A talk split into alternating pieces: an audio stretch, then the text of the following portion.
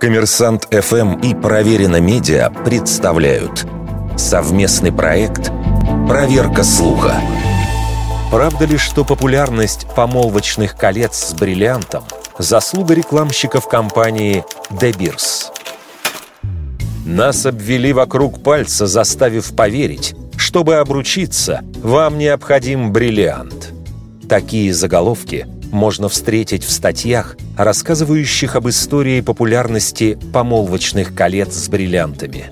Авторы утверждают, в моду эти камни вошли исключительно благодаря рекламной кампании середины 20 века, а фразу «бриллиант навсегда» придумали, чтобы украшения не перепродавали и они не падали в цене. Действительно, традиция делать предложения с помощью колец существовала издавна, но камни в них могли быть любыми, тем более, что до конца XIX века бриллианты были редкостью. Масштабная их добыча началась после 1870 года, когда в Южной Африке обнаружили гигантские залежи алмазов.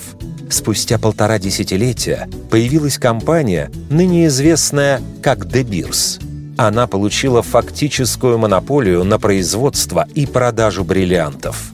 Основной упор был сделан на рынок США. В Европе традиция дарить помолвочные украшения оставалась мало распространена.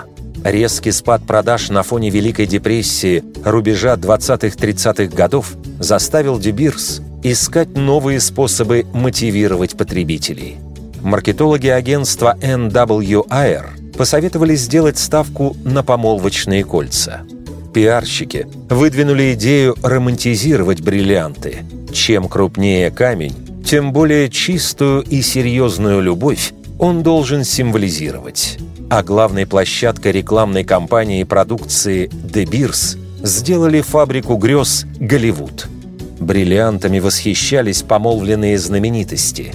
Их на показ надевали актрисы в кадре – и на светских мероприятиях. Но по-настоящему компания взлетела в 1947 году со слоганом «Бриллиант навсегда». Эта фраза прямо намекала «Купите бриллиант, и вас ждет вечная любовь. А если нет, то и вечной любви не будет».